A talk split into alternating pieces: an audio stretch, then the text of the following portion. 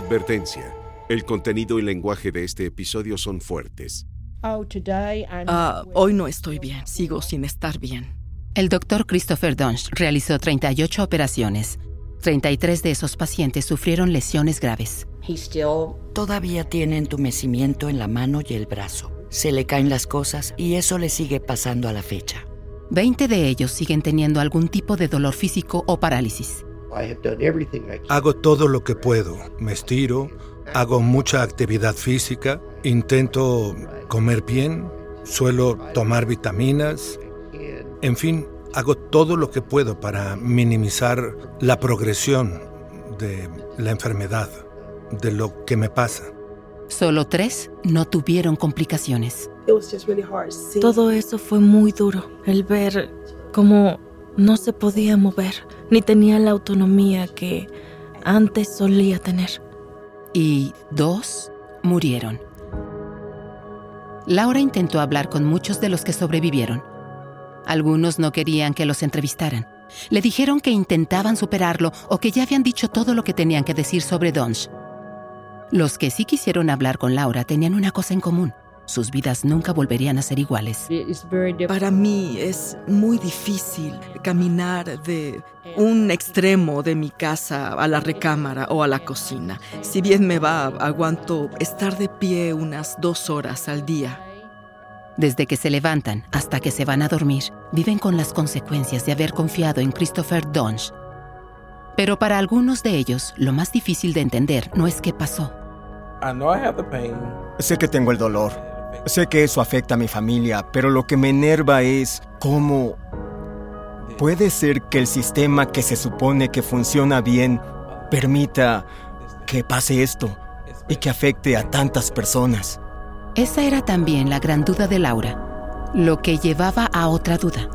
Si aparece un nuevo Doctor Muerte, ¿habrá algo que lo pueda detener?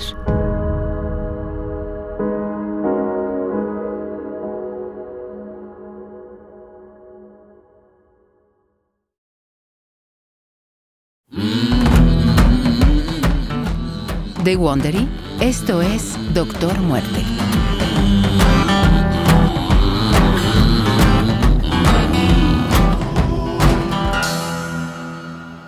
Este es el sexto episodio.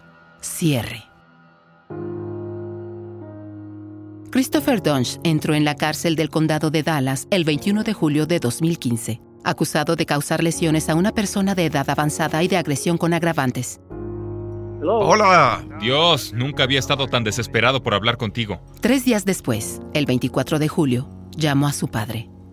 Ah, estoy abajo. ¿Llamaste? Estoy en la planta de abajo con mamá. He estado llamándote a las dos líneas. Ah, lo siento mucho. Había olvidado. El juez había fijado la fianza en 600 mil dólares. 100 mil más que la fianza básica por asesinato. Donch pensaba pedirle al juez que redujera la cantidad para poder salir antes del juicio. Estoy muy nervioso por saber lo de la fianza. El tema es la fianza. Bueno, para no hacerte el cuento largo, me tranquiliza hablar contigo. Saber que voy a ver a mis hijos y a ustedes. Y me gustaría que me ayudaran con Wendy.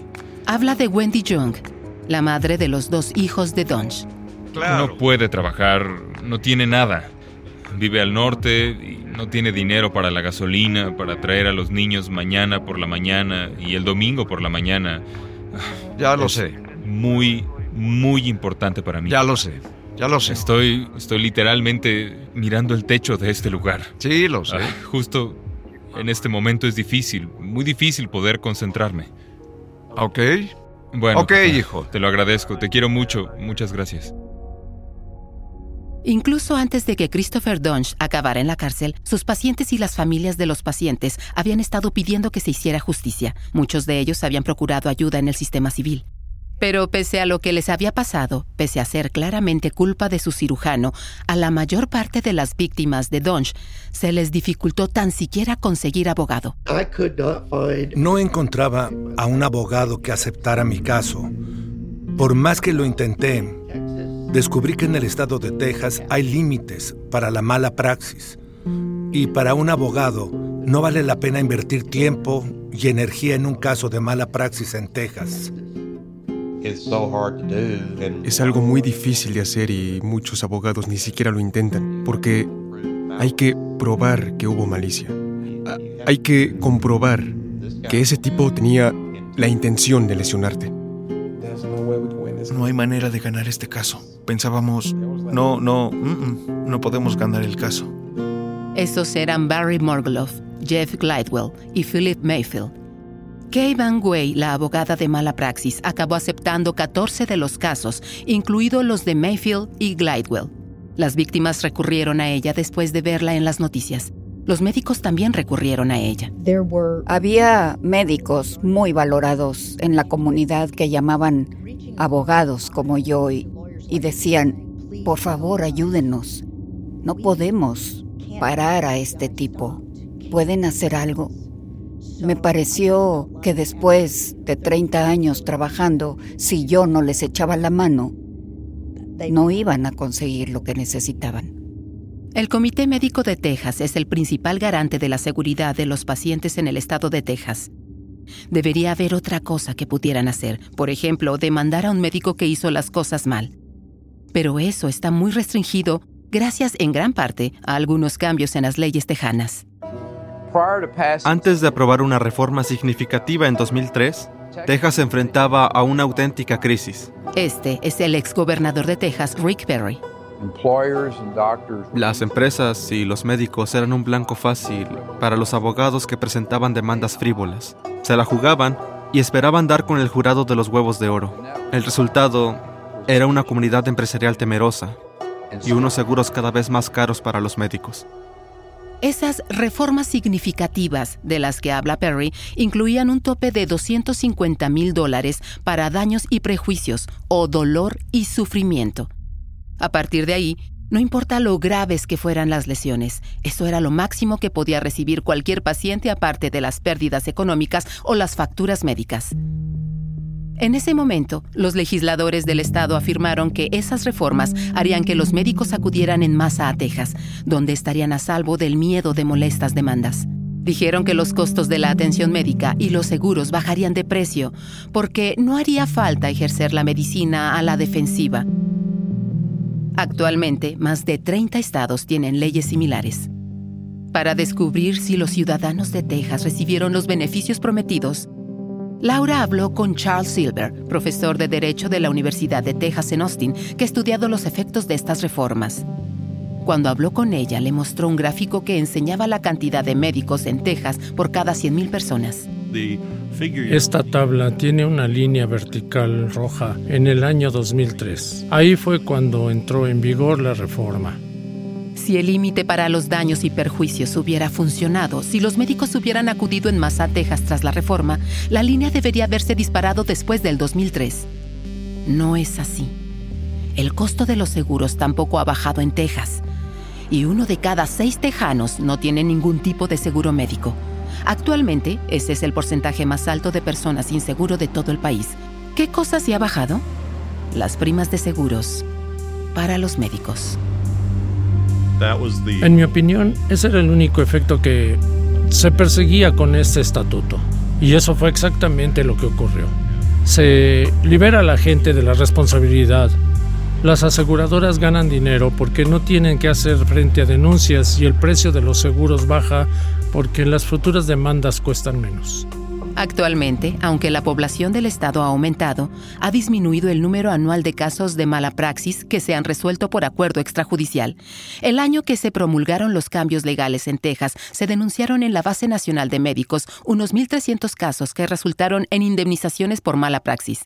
En 2017, solo unos 600 casos llegaron a la meta.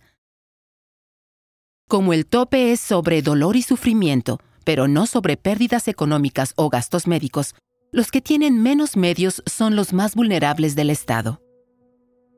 Los bebés, los niños, la gente en residencias, los padres y madres que se quedan en casa con los niños, y la gente como Barry Morgulov, que no puede demostrar que una lesión debilitante hace imposible que trabaje.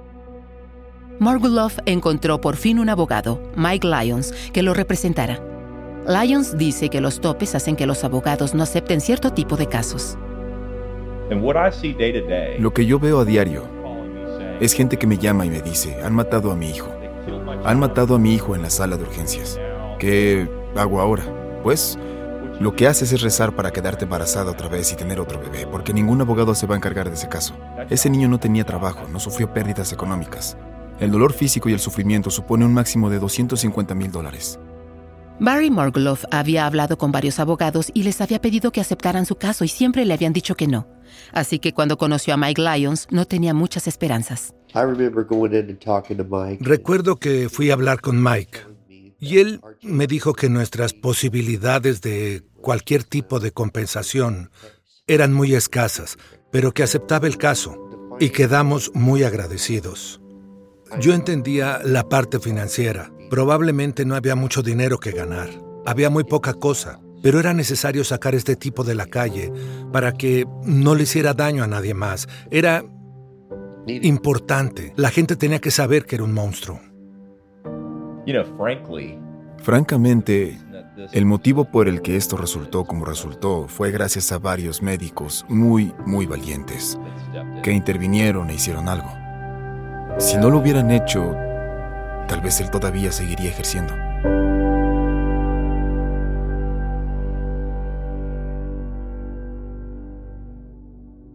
El 2 de agosto de 2015, con la audiencia para fijar la fianza a punto de celebrarse, Christopher Dunge volvió a llamar a su padre desde la cárcel. Le dijo que si pudiera salir de la cárcel antes del juicio... Hablaré con mis abogados mañana otra vez para ver qué opciones tengo de salir de aquí y prepararme desde afuera. Porque estoy pensando en lo mucho que hay en juego y lo que está pasando. Quiero saber qué va a pasar.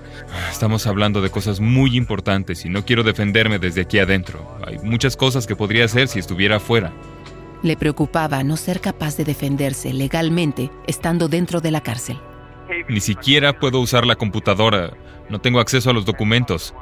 Tengo que hablar con ellos a través de un vidrio todo el tiempo hasta que llegue el juicio. Para mí es casi una locura. Es como si estuvieran asegurándose de que pierda el caso. Y pese a todo, Donch no había dejado de pensar en volver algún día al quirófano. Esa es la otra cosa que me importa, ya sabes. Uno de los motivos por los que quiero salir adelante de todo esto es porque quiero volver a solicitar mi licencia médica, papá. Ya lo sé. ¿En serio? Ah, y todo esto es porque he podido trabajar en ello. Y, tengo un papel importante en todo. Y aquí no puedo hacer nada más que sentarme. Ya lo sé. Mirando la pared mientras el resto de la gente acaba con mi vida y mi futuro. Dunge le dice a su padre que Wendy Young lo ha apoyado mucho. En verdad, me está apoyando mucho y ha estado a mi lado, defendiéndome siempre que ha podido. Y lo importante que es para él poder ver a sus hijos. Sí, hoy pude ver a mis niños. ¡Ah, qué maravilla! Pero incluso esas visitas son dulce amargas. Ya lo sé. Sí, lo sé. Está tan triste. Lo sé. No me habla. Lo sé, hijo. Pese a todo su discurso sobre ganar el caso y recuperar su licencia, Donch se siente aislado y solo. Bueno, lo siento mucho. Lo siento mucho. Ya lo sabes. El caso es que ella es la única que alguna vez lucha y yo solo los tengo a ti y a ella en este momento. Ya lo sé. Bueno, hay otros, pero en realidad no tengo a nadie que verdaderamente... Bueno, tienes a tu familia de ambos lados. Lo sé. Pero incluso en mi familia, papá, en realidad no tengo a nadie más que a ti.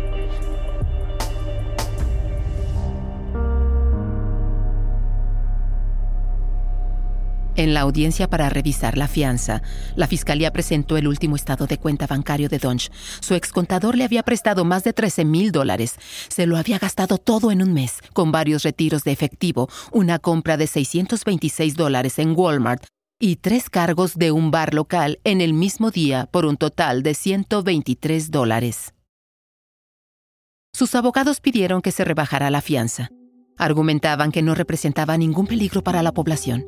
La fiscalía reprodujo las grabaciones de las llamadas que había hecho desde la cárcel y le preguntaron a su padre si Donch intentaba recuperar su licencia. Él respondió, supongo que así es. Donch no consiguió pagar la fianza. A esas alturas, la historia de Donch y su cara estaban plasmadas por todas partes. Unos meses antes del juicio de Donch, The Magazine, la revista mensual de la ciudad, publicó la historia en portada. El título era Doctor Muerte y el apodo pegó.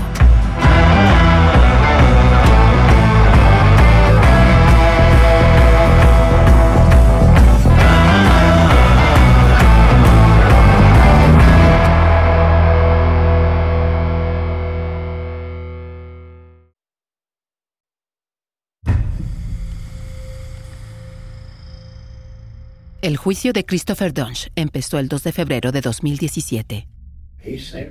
Parecía estar muy seguro, incluso estando en la cárcel, de no haber hecho nada malo. Tenía un equipo de abogados defensores asignados por el tribunal. Entre ellos estaba Richard Franklin.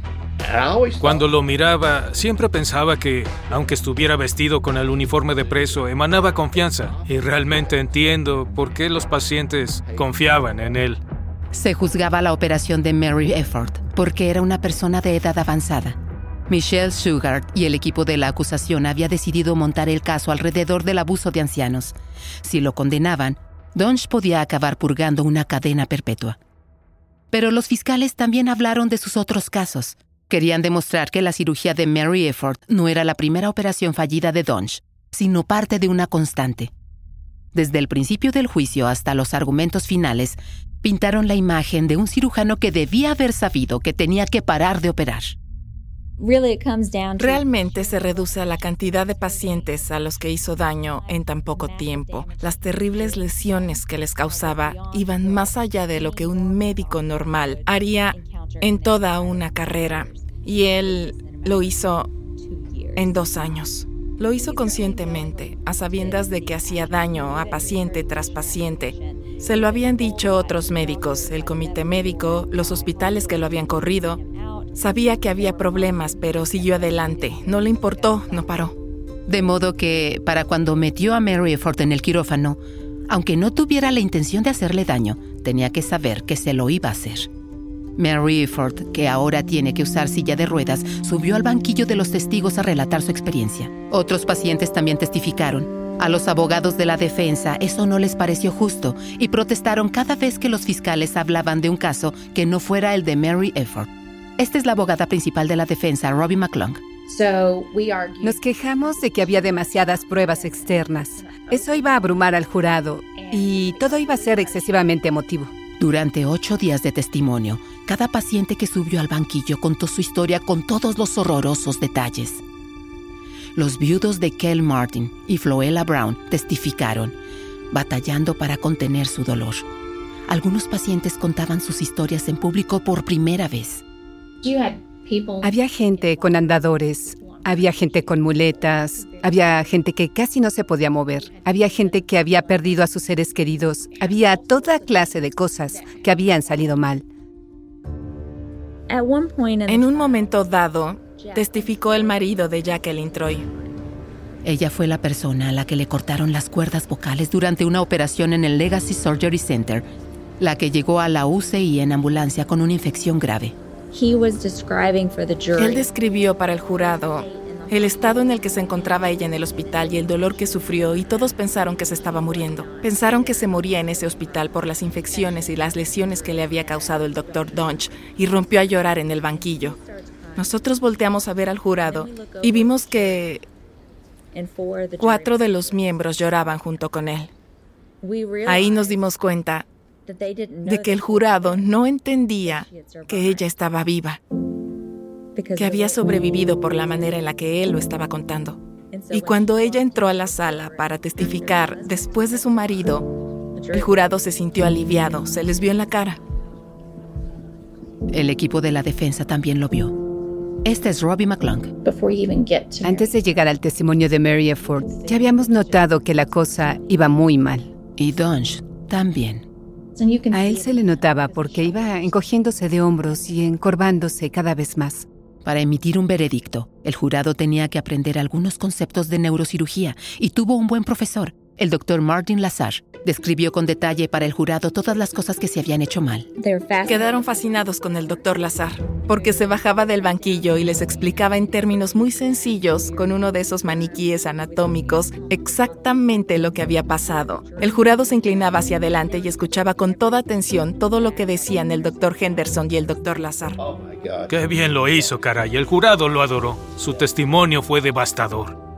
Y fue durante el testimonio del doctor Lazar cuando los abogados de Donch notaron un cambio en su cliente. Dijeron que les parecía que, por primera vez, se habían dado cuenta de que era un cirujano nefasto. No fue debido a las grandes cantidades de pruebas que ya había oído. Fue Lazar. Creo que pensó que lo hacía bastante bien, que en su mente así lo veía de verdad, auténticamente, hasta que escuchó el testimonio de esos expertos. Después de seis días de escuchar otros testimonios, Sugar llamó al testigo estrella de la acusación. Uno de los momentos más dramáticos fue cuando llamamos a testificar a la exnovia del Dr. Dunch, Kimberly Morgan. Ella tiene el rango de mayor en la Fuerza Aérea y en el momento del juicio estaba prestando servicio en el extranjero. Entonces testificó por Skype.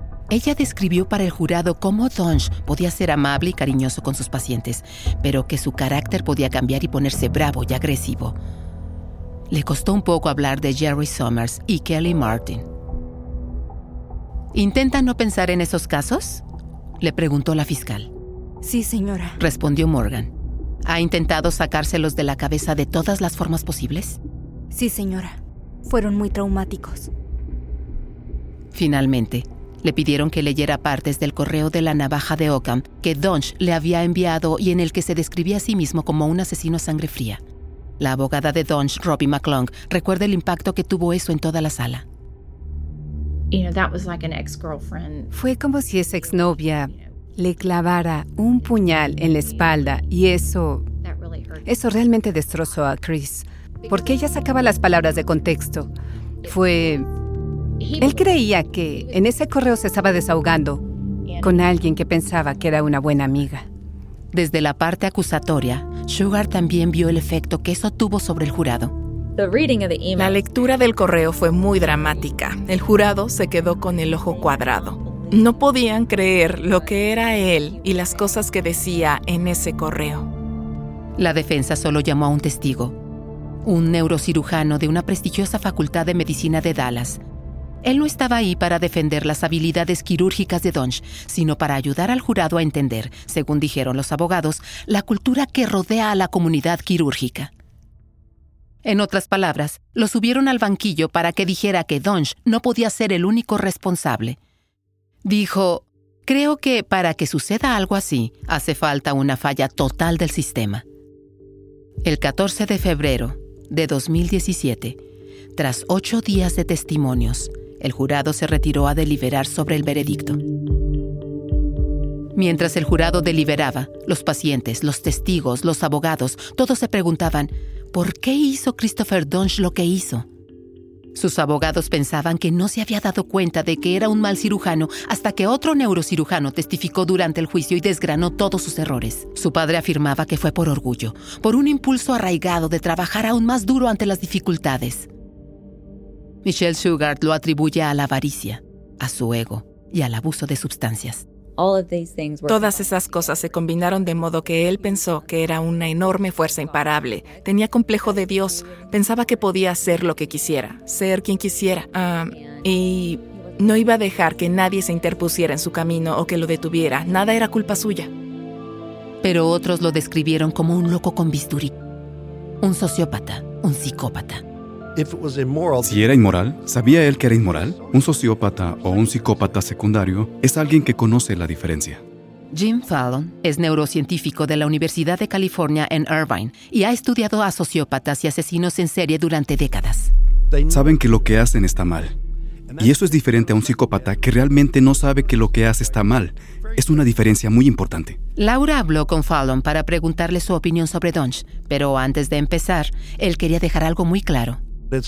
Quiero hacer una advertencia muy importante. Fallon no conoce a Christopher Dunch ni lo ha examinado, pero estaba dispuesto a hablar del comportamiento público de Dunch. Se trata de una persona muy afectada. Su juicio está totalmente afectado. Para empezar, sabemos por la gente que lo conoció de pequeño que es muy narcisista, pero muy enfocado en lo que quiere. Entonces parece que tiene rasgos de narcisismo y de trastorno de personalidad narcisista. También muestra rasgos de psicopatía, pero a la vez tiene otros rasgos que no encajan con eso. Es una combinación peligrosa del lugar de donde viene, su falta de sofisticación, el abuso constante de drogas y alcohol y luego eso de meterse tan a fondo en algo que después no puede salir y es tan narcisista que no puede admitir que no es capaz de hacer algo. El Dr. Henderson y el Dr. Kirby, dos de los médicos que más hicieron por detener a Dunch, llegaron a sus propias conclusiones.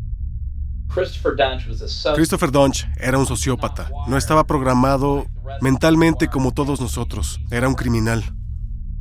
¿Cree usted que sabía que era un mal cirujano? Él creía que lo estaba haciendo lo mejor que podía. No creo que supiera que era un mal cirujano porque habría dejado de operar. Siguió operando tras todos esos malos resultados con todos esos pacientes. Así que creo que no. Creo que sigue pensando que es un gran cirujano. Bueno, yo probablemente siempre le habría dado el beneficio de la duda y habría pensado que no tuvo una buena formación o que fue insuficiente y que su ego estaba demasiado inflado porque era muy inteligente. Pero al final, una de las pruebas haría cambiar de opinión a Henderson.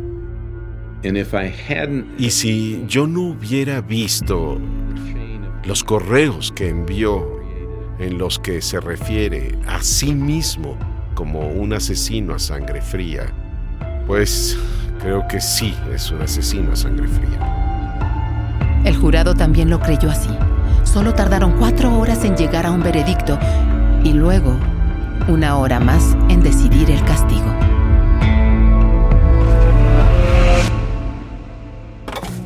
El médico condenado por dañar intencionalmente a una mujer durante una operación pasará el resto de su vida en la prisión. Esto es una decisión. A Christopher Dunch lo condenaron a cadena perpetua por lesionar a una anciana. Se cree que es el primer médico del país en ser juzgado por su manera de ejercer la medicina. En el tribunal, los pacientes y sus familias sintieron un alivio por la alegría y el dolor a la vez. La hija de Kelly Martin lloró fuera del tribunal. Estoy muy agradecida, de todo corazón. Esto no me devolverá a mi madre, pero se echa justicia. Para todas las familias, para todas las víctimas. Y Michelle Sugar habló en una rueda de prensa organizada por el fiscal del distrito. Creo que lo más importante para nosotros fue que los pacientes no dejaban de aparecer. Si hubiesen sido solo un par de pacientes, como dijimos en el juicio, habrían sido simplemente casos de mala praxis, pero el hecho de que siguiera lesionando a un paciente tras otro fue lo que convirtió esto en caso penal. Lo hicimos por las víctimas, por lo que habían sufrido. Queríamos que todo el mundo supiera que esto no se va a tolerar. Y otra subfiscal del distrito, Stephanie Martin, lo más importante de este caso es que no tiene precedentes. Nunca nadie ha procesado a un médico por cirugías que salieron mal y en el condado de Dallas lo hicimos porque nunca nadie había hecho las cosas que hizo Christopher Dunch. El sistema de la comunidad médica es deficiente, pero pudimos resolverlo en un juzgado de lo penal. No todo el mundo está de acuerdo con que el sistema legal sea el que decida dónde está el límite entre la mala praxis y la agresión. Ha habido algo de descontento en la comunidad médica porque algunos alegan que nuestro comportamiento en el quirófano puede ser penalizado y nos pueden meter a la cárcel por intentar salvar la vida de alguien. Ese es el doctor Kirby. Yo nada más me río. No pueden, nunca ha habido nadie como Christopher Dunch, nunca.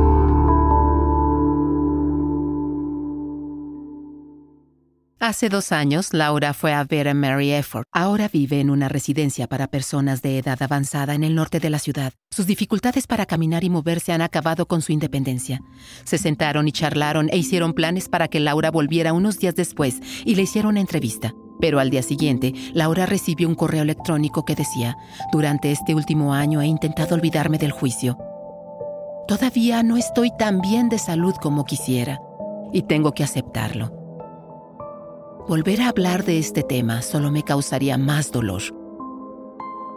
En febrero, eso fue necesario para que hubiera justicia para todos los lesionados. Pero eso ya está. Buena suerte con todas sus actividades.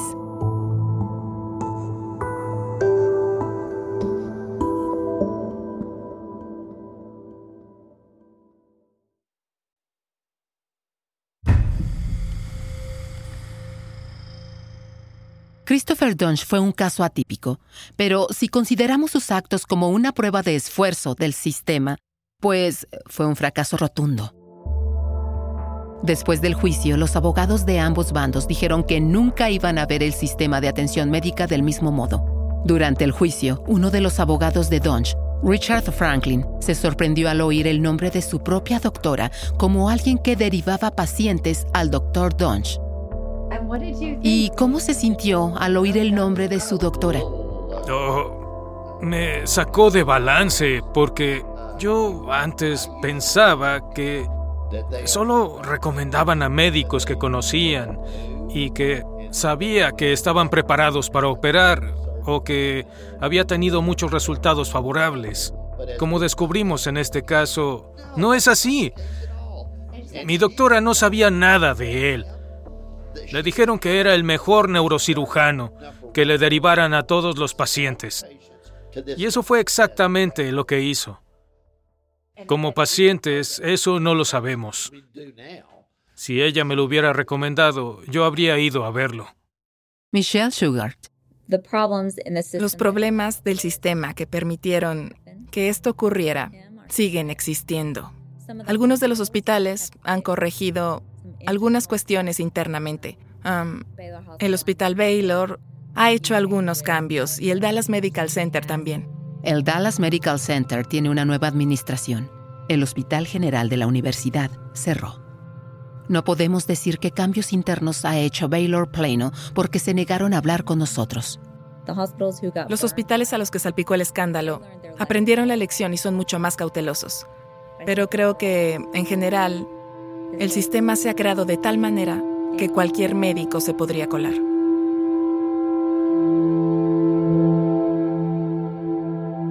¿Por qué el doctor Dunge siguió adelante? Es algo que Laura se pregunta desde hace meses, y la verdad es que no lo puede responder.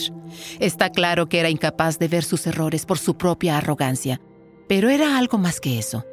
Solo quería concluir esta historia diciendo que el caso de Christopher Dunge era una anomalía tan grande que nada igual podría volver a pasar, que la red de seguridad se había ajustado, que el siguiente cirujano peligroso no se colaría por los agujeros de un sistema que debe protegernos. Laura no encontró el consuelo que buscaba. Resulta que hasta donde yo pude ver, había muy poco que pudiéramos hacer en la comunidad médica, excepto quejarnos, quejarnos repetidamente y conseguir que muchos médicos se quejaran, pero solo después de que hubiera lesionado a otros pacientes, lo que me parece muy perturbador. ¿Cree que ha cambiado algo a raíz de este caso, de modo que impida que esto se repita? No.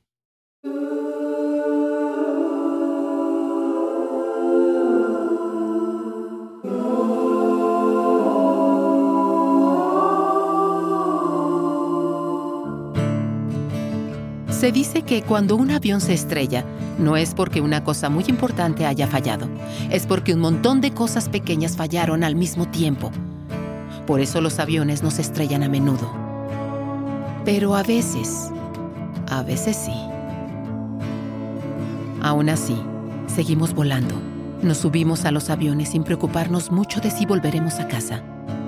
Deberíamos sentir al menos esa misma seguridad cuando vamos al hospital. Al final, no hay ganadores. Aunque no encontró consuelo, Laura encontró una cosa que no esperaba. Piedad. Este es Barry Murgloff. Bueno, es un tipo que fue a la facultad de medicina a estudiar, que se capacitó, su familia hizo sacrificios y ahora está purgando una cadena perpetua. Hay gente muerta, hay gente lesionada, hay gente, nadie ha salido ganando. Es algo muy triste, es decir, siento empatía por la familia del médico e incluso siento empatía por él. Aunque haya arruinado una parte importante de mi vida y ahora mi vida sea muy diferente, yo siento, siento empatía por él. Es extraordinario que diga algo así. La gente cree que estoy loco. Yo creo que tengo que hacerlo por mi propia alma. Tengo que perdonar. No puedo permitirme el lujo de sentir resentimiento. Tengo que pasar la página. Hay 33 familias en Dallas que tienen que vivir con lo que hizo Christopher Dunge y con lo que otros no hicieron. Pero hubo gente que no se quedó de brazos cruzados, médicos, abogados, periodistas, enfermeros, personal del hospital y los propios pacientes. Ninguno de ellos quiere que lo que pasó en Dallas se repita en otro sitio, jamás. Christopher Dunge está actualmente encarcelado en Huntsville, a una hora de Houston. En abril, cumplió 48 años. Va a presentar una apelación y su abogado no acepta entrevistas. Si gana la apelación, lo volverán a juzgar. Pero si eso ocurre, Michelle Sugar dice que está lista para presentar cargos otra vez por los otros cinco casos de agresión con agravantes. Hará lo que sea necesario por mantenerlo en la prisión por el resto de su vida.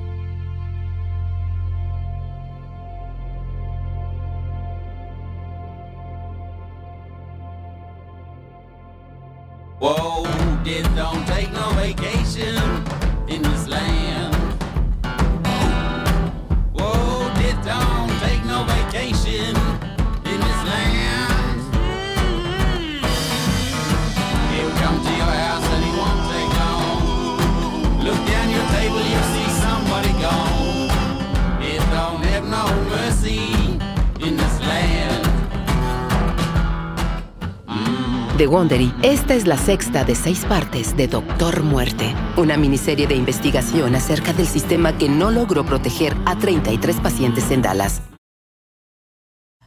Ayúdanos a llegar a más personas brindándonos una calificación de 5 estrellas y recomendándonos con dos amigos.